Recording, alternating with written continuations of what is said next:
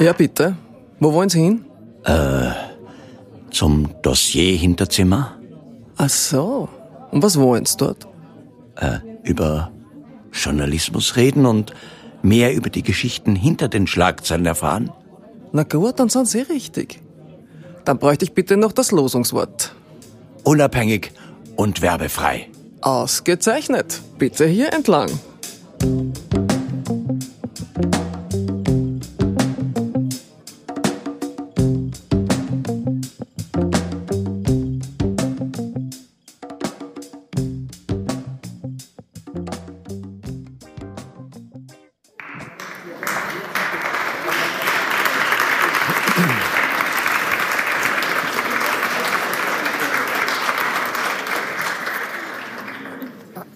Hallo und herzlich willkommen äh, zum ersten Hinterzimmer in diesem Jahr.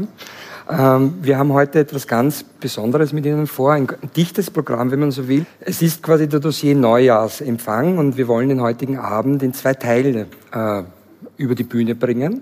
Äh, Im ersten Teil würden wir gerne ähm, über Dossier im Jahr 2023 sprechen und Ihnen ein bisschen einen Einblick geben, was wir in diesem Jahr vorhaben.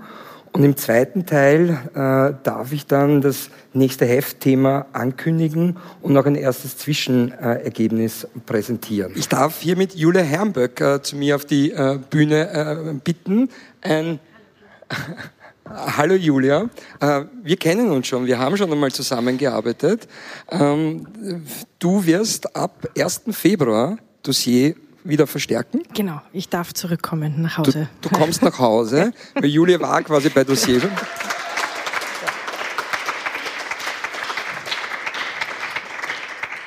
Julia, ich frage dich einmal ganz kritisch, warum, bist, warum hast du uns eigentlich verlassen? ähm, ich habe Gott sei Dank eine gute Antwort, wo ich mich nicht so gegrillt fühle. Ähm, der Anlass war, dass ich damals ähm, befristet war und auch im Mutterschutz war und die OMV Dossier verklagt hat. Und wir damals zusammengesessen sind und zu dem Zeitpunkt, wo die Klage reinkam, wirklich nicht wussten, was passiert. Und aus dem heraus eigentlich dann auch der Gedanke entstanden ist, wenn ich ein anderes Angebot bekommen sollte, kannst du mir nicht raten, es abzulehnen, so war die Wortwahl. Und so kam es dann auch. Ich habe was Interessantes gemacht. Ähm, und die OMV-Klage ging nicht durch.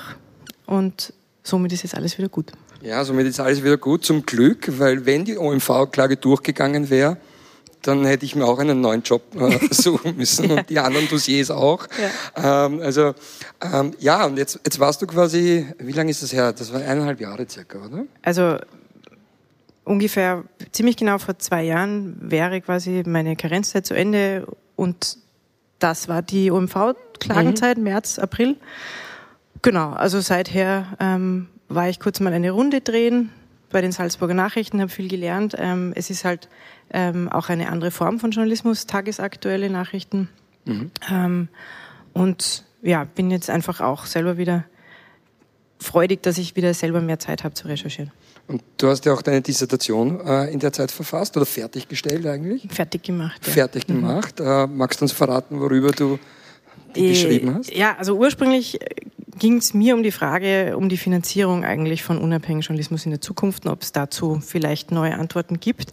Bin aber über, die, über das Forschungsprojekt recht schnell eigentlich zu dem Thema gekommen, dass sich die Arbeit von vor allem, also allen Journalistinnen, aber auch vor allem Investigativen sehr verändert hat, weil die Recherche eigentlich äh, überhaupt die Basis ist natürlich und eine gute Geschichte die Voraussetzung ist und dazu kommt dann heutzutage alles andere vom Projektmanagement bis eben Produktion, bis sich neue Formate überlegen, bis Kooperationen, bis also es ist sehr komplex geworden und Social ich Media halt auch.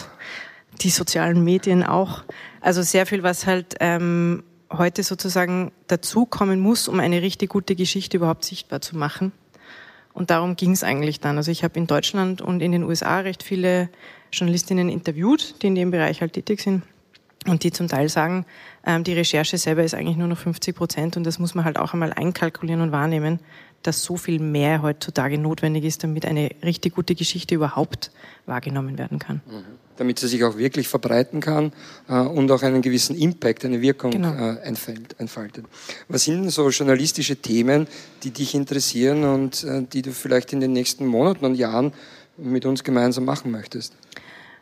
Also was mich sehr stark interessiert, wofür ich halt jetzt hoffentlich auch wieder dann Zeit habe, sind einfach ähm, das Beleuchten von, von sozialen Missstellungen. Also einfach nicht nur auf dieser Metaebene, ja, wo man halt sagt, man redet auf Metaebene über die Misere im Bildungswesen, über Misere im Gesundheitswesen, über Pflegenotstand. Es hat einfach zu wenig emotionalen Charakter, glaube ich, dass da wirklich auch mehr Druck da ist. Das heißt, ich möchte gerne ähm, eben, wie wir gesagt haben, in der Tiefe dann auch reinschauen, was, was passiert bei Menschen, die genau davon betroffen sind. Ja? Was passiert bei Menschen, die ähm, eben zu, zum Beispiel auch keine Zeit haben, jemanden richtig zu pflegen. Wie geht es eigentlich denen damit, wenn sie wissen, sie müssen heute noch 25 Patienten besuchen und sie können die Wunde nicht versorgen?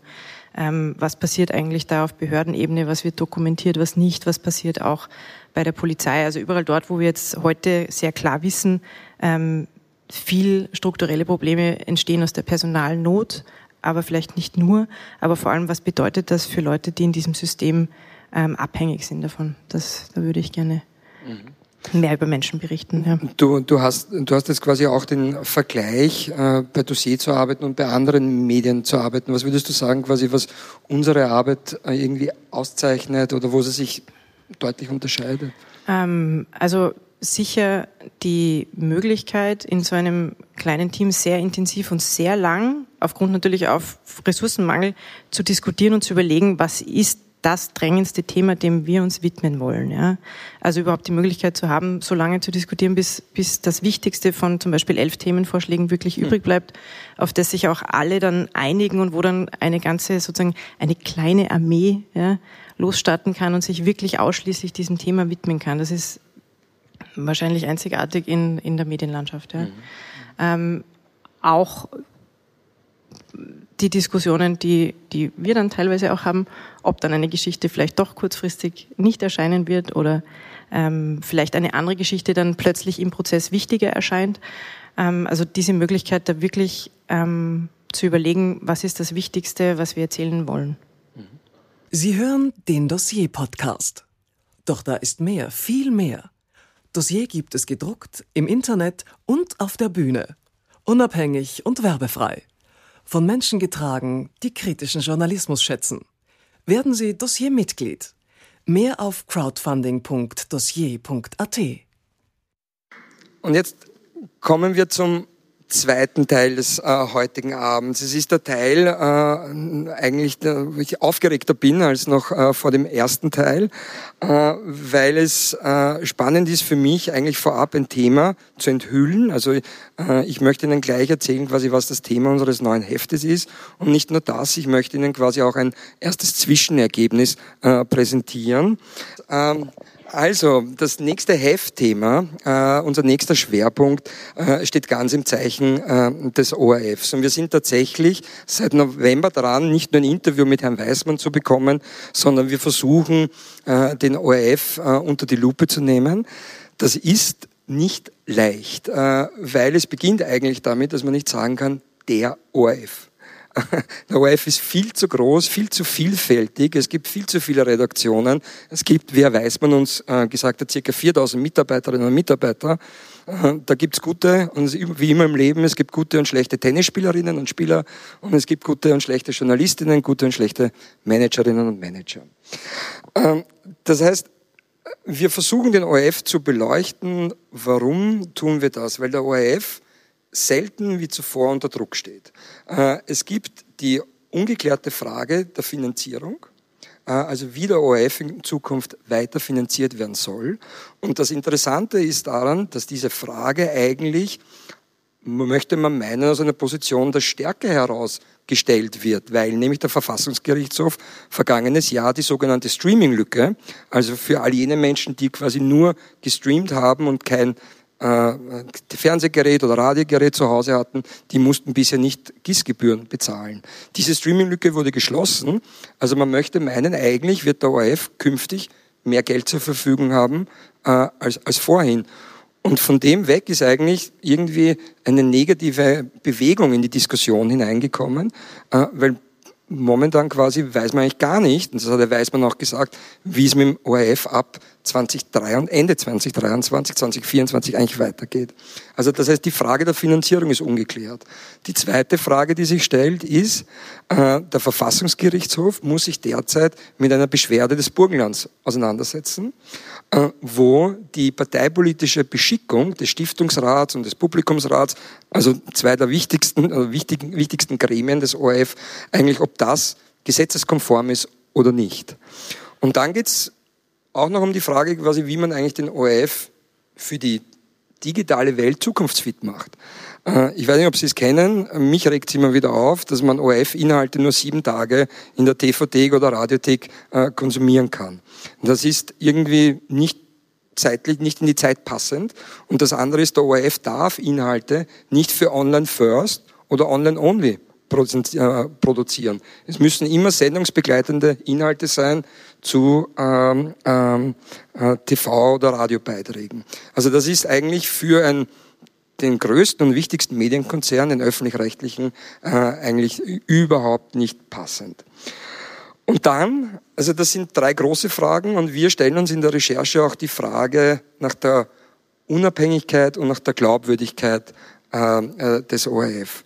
Und da gab es eben, es ist schon kurz gefallen, in den vergangenen Wochen sehr viel Wirbel.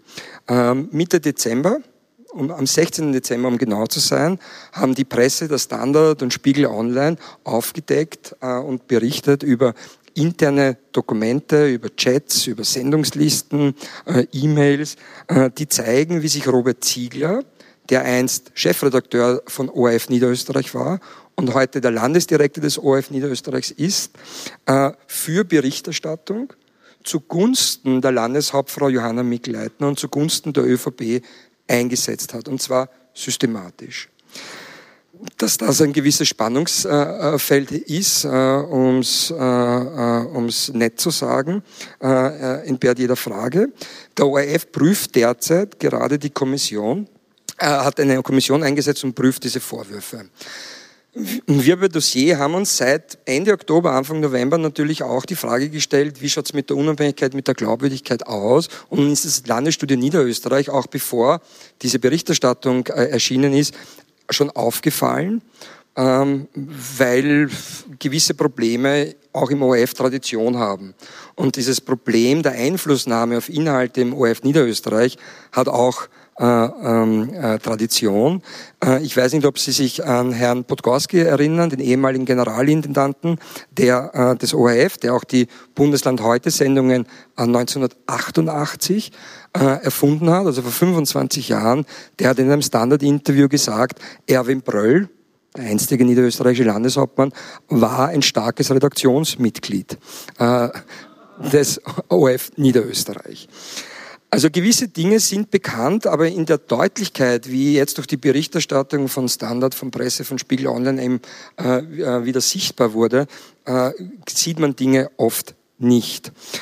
Und wir haben aber schon begonnen bei Dossier uns mit dem Landesstudio Niederösterreich im November auseinanderzusetzen und haben eine Datenrecherche gestartet, äh, eine sogenannte Sendezeiterhebung. Wir wollten wissen, wie oft äh, Landeshauptfrau Mikl-Leitner oder andere ÖVP-Politikerinnen und Politiker, aber auch die Politikerinnen der anderen Parteien, äh, wie viel Präsenz die in ORF Niederösterreich heute bekommen.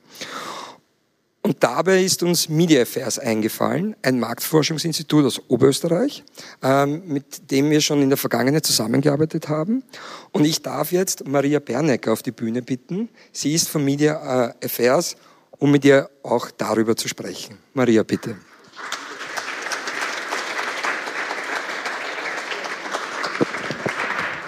Äh, Maria, ich habe meinen vorigen Gästen äh, nicht Wasser angeboten. Ich kann dir Wasser oder Wasser anbieten. Darf ich? Dann nehme ich Wasser. Dann nimmst du Wasser. Wunderbar. Äh, Maria, habe ich Media Affairs richtig äh, vorgestellt? Ja, also wir verstehen uns als Marktforschungsinstitut, als Medienmarktforschungsinstitut. Uh, unser Schwerpunkt ist, dass wir uns ansehen, was in der medialen Landschaft passiert. Also nicht nur Sendezeiterhebungen, sondern unsere Arbeit geht zum Teil viel, viel tiefer. Wir machen uh, gerade im gesellschaftspolitischen Bereich viele Studien und Analysen, wie sich zum Beispiel gesellschaftspolitische Themen entwickeln in den Medien wie sich äh, kritische Themen entwickeln, wie sich politische Schlagseiten entwickeln, wie sich Trendthemen entwickeln. Also das alles schauen wir uns an. Äh, deshalb, weil Medien einfach in hohem Grad bewusstseinsbildend sind und deshalb also wichtig sind für eine Demokratie, für Meinungsbildung, aber auch dafür, wie der öffentliche Diskurs zu verschiedenen Themen geführt wird. Also von der Klimadebatte über die Bildungsdebatte, vor allem aber auch das Politische. Das klingt ja viel komplizierter als das, was ihr jetzt für uns gemacht habt, nämlich diese Sendezeiterhebung, oder? Ähm, ja, ähm, aber also ich möchte es auch gar nicht klein machen, was wir hier erhoben haben. Wir haben uns angesehen, wie verschiedene äh, Parteien, also äh, in den Medien also in den Medien, wir haben nur ein, äh, ein Format erhoben, nämlich Niederösterreich heute. Äh, aber wie hier dieser Markt aufgestellt ist, also wie verschiedene Parteien, verschiedene Player da drinnen vorkommen, welche Themen gespielt werden, ähm, ja, das haben wir uns angesehen. Mhm. Wie darf man sich so eine Sendezeiterhebung äh, vorstellen? Sitzt da jemand von euch vor dem Fernseher und schaut die Sendung von der ersten Sekunde bis zur letzten Sekunde durch und drückt ihm auf Pause und schreibt, tragt dann die, die Werte ein? Ja, es ist tatsächlich in dem Fall keine Raketenwissenschaft. Ähm, wir haben hier verschiedene, also Messsysteme, also Zeiterfassungssysteme und äh, erfassen wirklich äh, ganz genau, also sekundengenau äh, die Präsenz von verschiedenen Playern. Wir erfassen getrennt O-Töne, ob jemand zitiert ist, ob jemand nur im Bild ist. wir erfassen verschiedene Themen, also wir machen trotzdem eine möglichst differenzierte Analyse. Und hat diese Analyse oder diese Erhebung irgendwelche Grenzen im Aussagewert? Oder was, was lässt sich dadurch aussagen oder was auch nicht? Ja, also das eine ist, ähm, warum ist Niederösterreich heute wichtig, deshalb, weil es eine extrem hohe Reichweite hat. Ja, Reichweite ist immer für uns ein gutes Argument, warum wir uns was anschauen. Ja, also die Bundesland heute Sendungen haben eine Reichweite von 1,2 Millionen. Äh, also mm, das ist schon, da geht es schon um was. Ja, äh, und die sind auch meinungsbildend, vielleicht nicht unbedingt bei den unter 25-Jährigen, aber ich sag 50 plus haben die wirklich eine extrem hohe äh, Reichweite. Also das darf man gar nicht unterschätzen. wo liegen die Grenzen von dem Ganzen? Es es ist jetzt ein Format, ja, und wenn man weiß, äh, wo äh, passiert politische Meinungsbildung, dann ist es natürlich ein viel größerer äh, Medienmarkt, den man sich anschauen müsste. Man müsste sich auch Social Media zum Beispiel ansehen. Und es ist aber auch so, dass nicht für alle Parteien das gleich wichtig ist, ob sie im ORF äh, in dieser Sendung präsent sind oder nicht. Ja? Mhm. Für eine ÖVP ist es zum Beispiel sehr wichtig. Eine FPÖ, die seit seit wir Untersuchungen machen, und das machen wir seit 15 Jahren, eigentlich im ORF eher unterrepräsentiert ist, ist es nicht ganz so wichtig. Warum? Weil die A einen extrem stabilen äh, Wählerkern haben. Das haben wir zum Beispiel nach Ibiza sehen. Also äh, die haben eine sehr hohe Frustrationstoleranz oder es ist das Thema wurscht. äh, aber äh, äh, das, das Zweite ist, ähm, das ist eine Partei mit einem sehr starken Markenkern. Ähm, man weiß sofort, wofür die stehen. Und die FPÖ zum Beispiel hat es geschafft, dass sie sehr, sehr schnell äh, auf Social Media umschwenken, einfach als Alternative, weil sie in vielen klassischen Medien nicht entsprechend entweder untergekommen sind oder nicht sich entsprechend repräsentiert fühlten. Mhm. Wie sieht es dann mit den anderen Parteien aus, die jetzt zur niederösterreichischen Landtagswahl antreten, also Grüne, äh, Neos, äh, SPÖ? Du meinst jetzt, wie die Marktverteilung genau, oder die Präsenzverteilung ja, ja. in den Medien aussieht?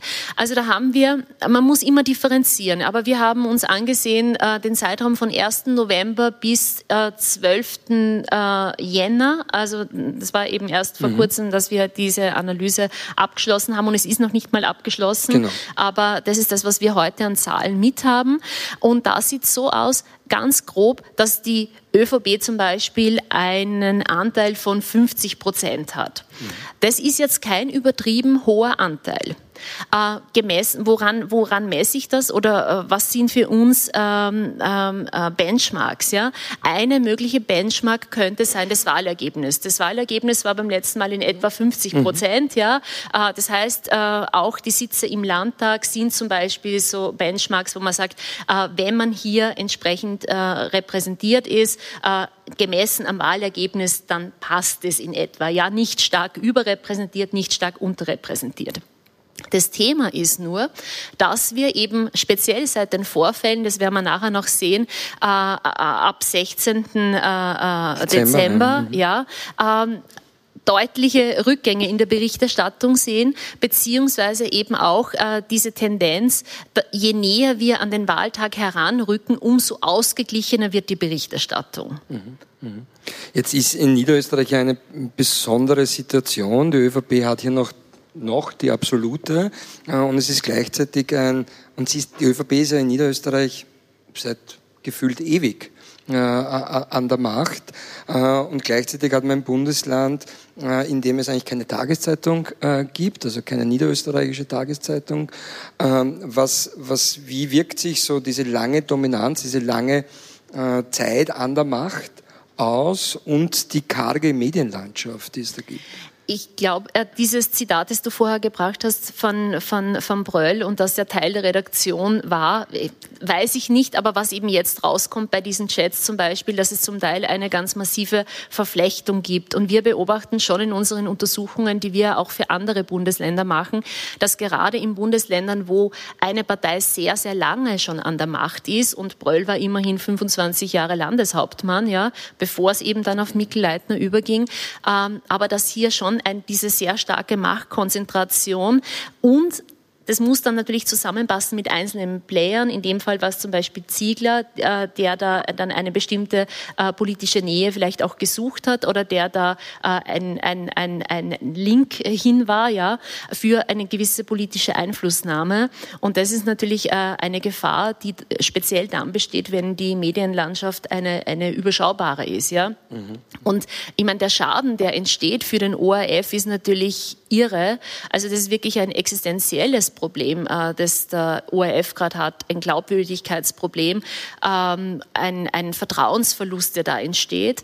Äh, und äh, es ist natürlich auch ganz schlimm für die Redaktionen, wo viele der ORF-Mitarbeiterinnen und Mitarbeiter wirklich einen großartigen Job machen, das muss man hier auch mal sagen, ja, und wo aber einzelne Player, die dann irgendwie ja von der Macht verführt werden oder die dann äh, diese Distanz nicht wahren, obwohl es eigentlich dem beruflichen, äh, dem Berufsethos widerspricht. Mhm. Und wenden sich dann quasi auch die Zuseherinnen und Zuseher ab? Also ist das auch eine Gefahr quasi, dass man äh, dann, weil man einfach nicht genug kritische Berichterstattung bekommt, dann vielleicht eben in den sozialen Medien mehr aktiv ist und dann vielleicht zu keine Ahnung, verschwörungstheoretischen Medien oder Medien mit Verschwörungstheorien empfänglicher wird? Naja, das ist das genau äh, das, was man jetzt äh, sehr gut beobachten kann, dieser extreme Vertrauensverlust nicht nur in der Politik, sondern auch in den Medien, äh, wo zum Teil wirklich von, man diese Medien meidet, gerade auch der ORF, der sehr stark in der Kritik steht, vor allem seit der Corona-Berichterstattung.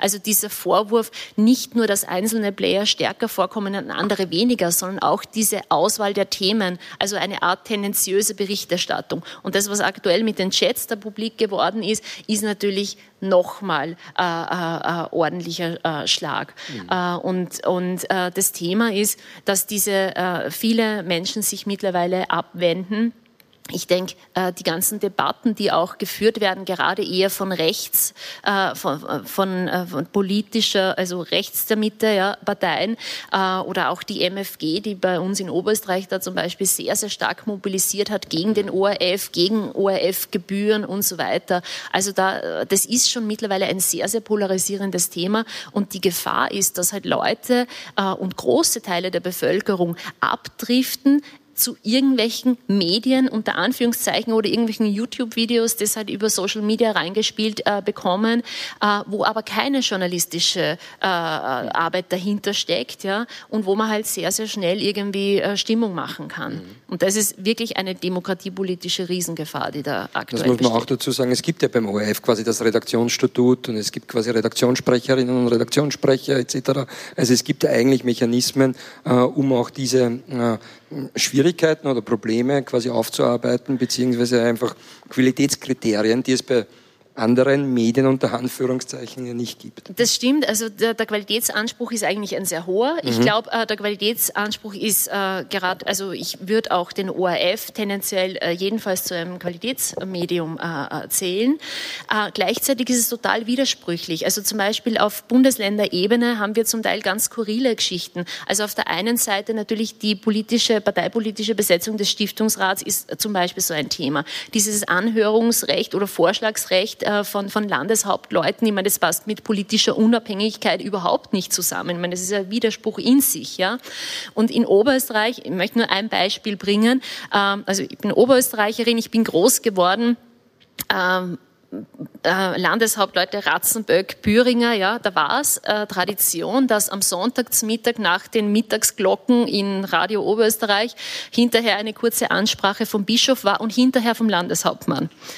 Ähm, und das Interessante ist, äh, dass es diese Ansprache vom Landeshauptmann immer noch gibt. Auch die Kirchenglocken, auch den Bischof, also es gibt alles noch. Äh, und erst zum Beispiel am Sonntag war wieder so eine Sendung und immer wenn ich äh, das irgendwo erzähle, weil ich weiß jetzt nicht, ob es in Niederösterreich gibt, in Oberösterreich ist es immer noch so, ähm, da gibt es dann zum Beispiel Fragen, wo der Landeshauptmann gefragt wird, lieber Herr Landeshauptmann, Oberösterreich schneidet so wunderbar gut ab äh, in der Wirtschaft oder bei den Arbeitsmarktzahlen. Wie kommt es dazu? Also eine sehr, sehr freundliche Berichterstattung. Und wir haben im ORF, auch weil es zum Teil traditionell gewachsen ist, manchmal ein starkes Hofieren der Landeshauptleute, nicht immer, ja, aber manchmal ist es so. Gute Beispiele sind dafür zum Beispiel die, Licht ins Dunkel Berichterstattung, ja. Also im Dezember kann man sich da immer schon freuen, weil da, das ist immer was, wo man, wo man eigentlich nur gut, gut äh, abschneiden kann, ja.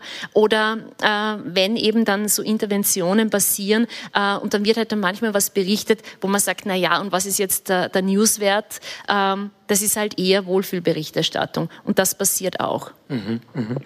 Ähm, bevor wir uns jetzt gleich das, wir haben ein Video mitgebracht und das, bevor wir Ihnen gleich das Zwischenergebnis äh, präsentieren, möchte ich Sie im Publikum äh, bitten, vielleicht einfach im Stillen zu überlegen, was Ihr Tipp ist. Ähm, wir haben äh, die, der Untersuchungszeitraum war 1. November.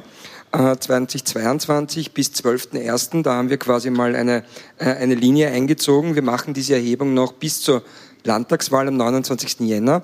Aber was glauben Sie, was in den äh, Wochen zwischen 1. November und 12. Jänner, wie viele Minuten Landeshauptfrau Mikl-Leitner Präsenz im ORF Niederösterreich hatte und wie viel die Kandidatinnen und Kandidaten der anderen Parteien. Ich darf es auflösen. Ich habe die Zahlen äh, mitgebracht. Insgesamt war Johanna Mikl-Leitner in diesem Zeitraum 36 äh, Minuten und 44 Sekunden präsent und die Kandidatinnen und Kandidaten der anderen Parteien insgesamt 35 Minuten und 21 Sekunden.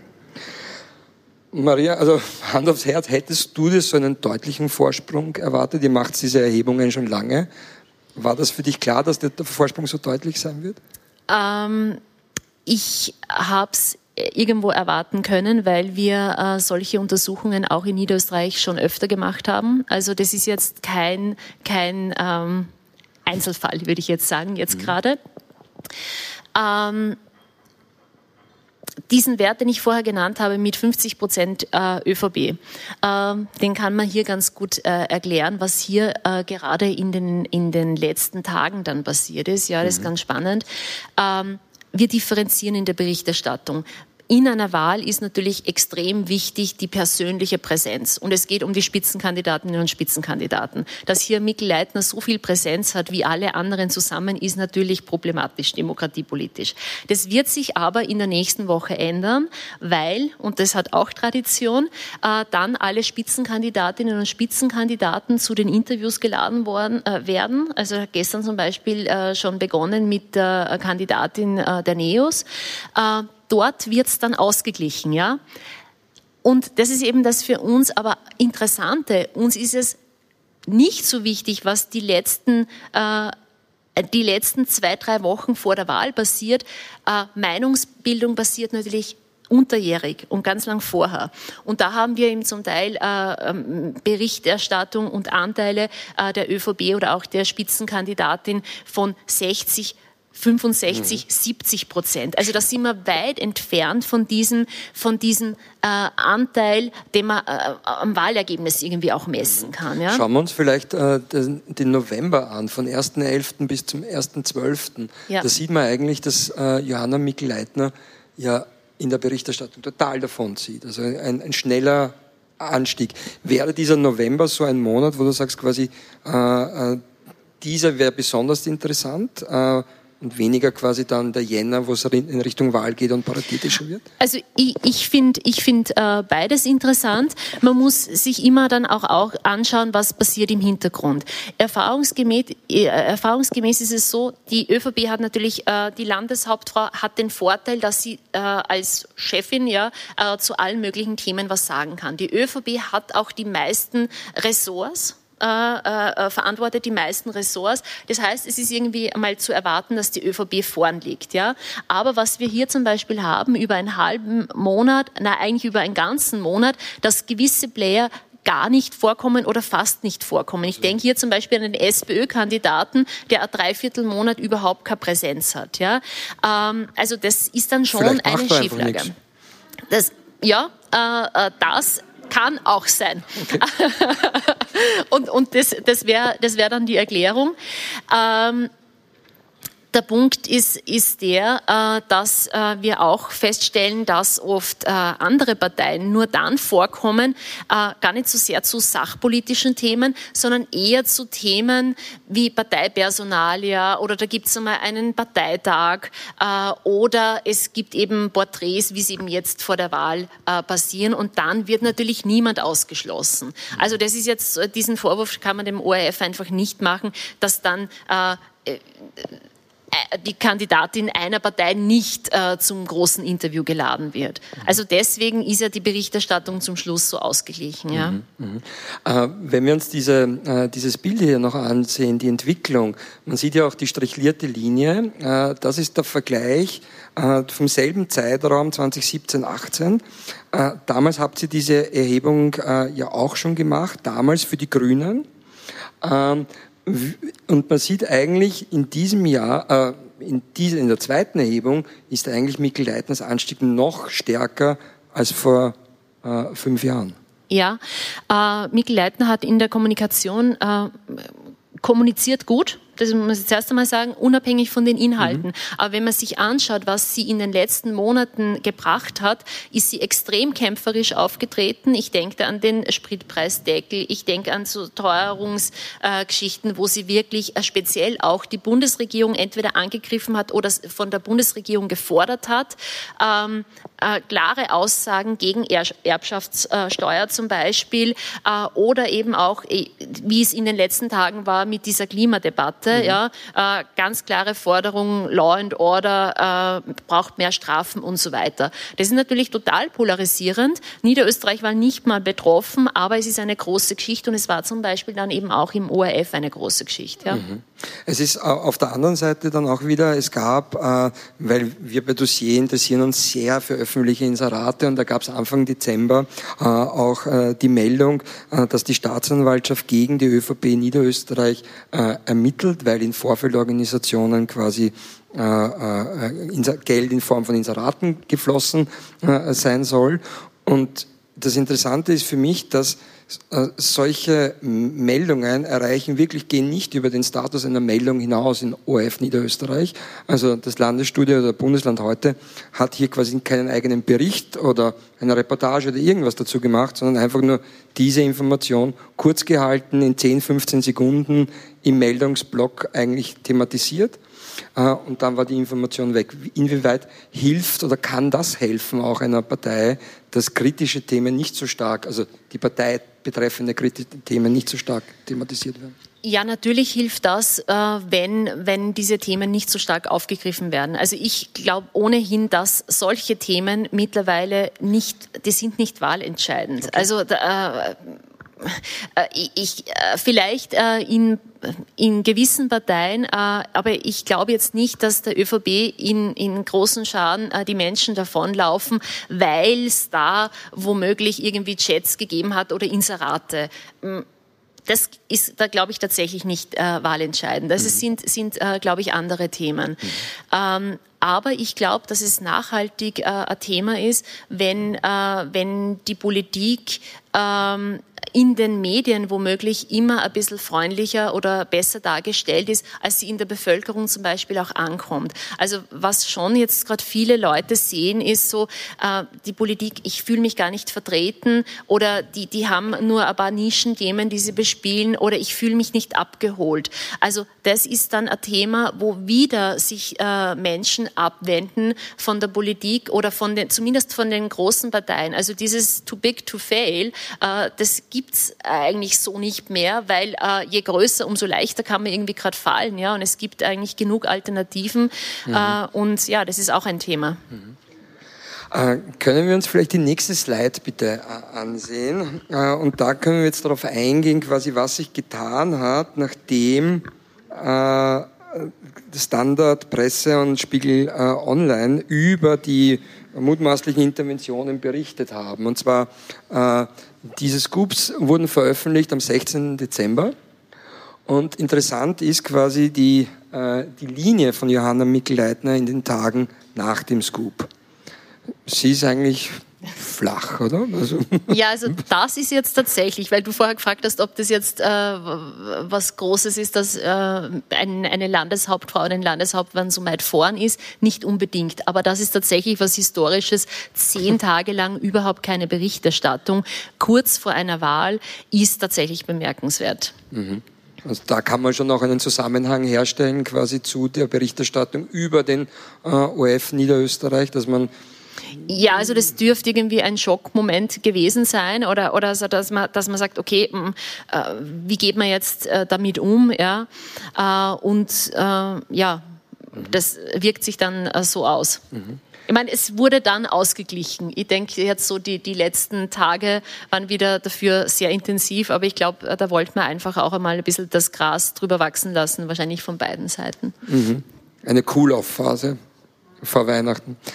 Ähm, wir haben noch eine Slide äh, mitgebracht. Ähm, ich glaube, die zeigt auch das, was du schon angesprochen hast, dass es zur Wahl hin immer ausgeglichener wird, äh, die Berichterstattung.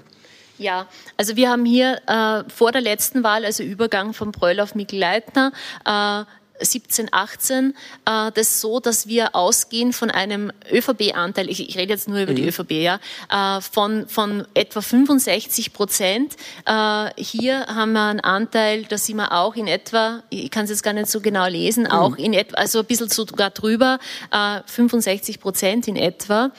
Ähm, das ist vorher nicht immer so hoch, ja, aber es ist tendenziell jedenfalls höher, dieser Wert immer.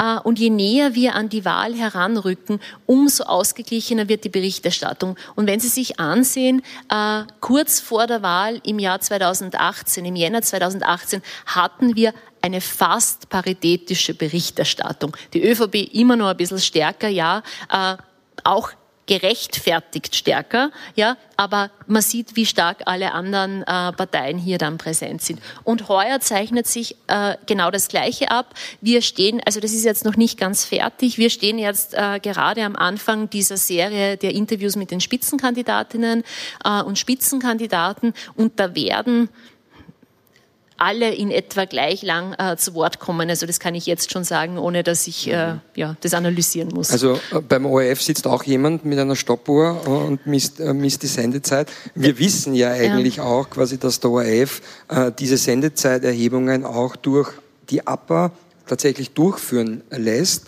Äh, wir wollten auch von der APA diese Daten bekommen. Äh, nur leider äh, ist der OF Kunde der APA und der OF hat der APA nicht erlaubt, uns diese Daten zu geben. Und daraus ist dann eigentlich die Zusammenarbeit mit uns auch entstanden, quasi Aber wir wissen, der OF ermittelt diese Daten, erhebt diese Daten auch. Nur, ja, gibt es ja leider nicht der Öffentlichkeit. Vielen lieben Dank, äh, Maria, dass du gekommen bist. War sehr spannend. Äh, vielen lieben Dank auch äh, an Sie für Ihr Interesse, für Ihr Kommen. Vielen lieben Dank an das Volkstheater äh, Wien, äh, dass wir wieder hier sein durften. Äh, das nächste Dossierheft erscheint im März. Wenn Sie Tipps haben, wenn Sie Ideen haben, wenn Sie vielleicht auch Informationen zum ORF haben, äh, wir freuen uns sehr auf Hinweise. Ähm, und wir werden diese Sendezeiterhebung äh, bis zum Wahltag am 29. Jänner fortführen und dann noch mehr ins Detail gehen in der nächsten Dossierausgabe im März 2023. Herzlichen Dank für Ihr Kommen und ich wünsche Ihnen ein tolles, erfolgreiches, gesundes 2023.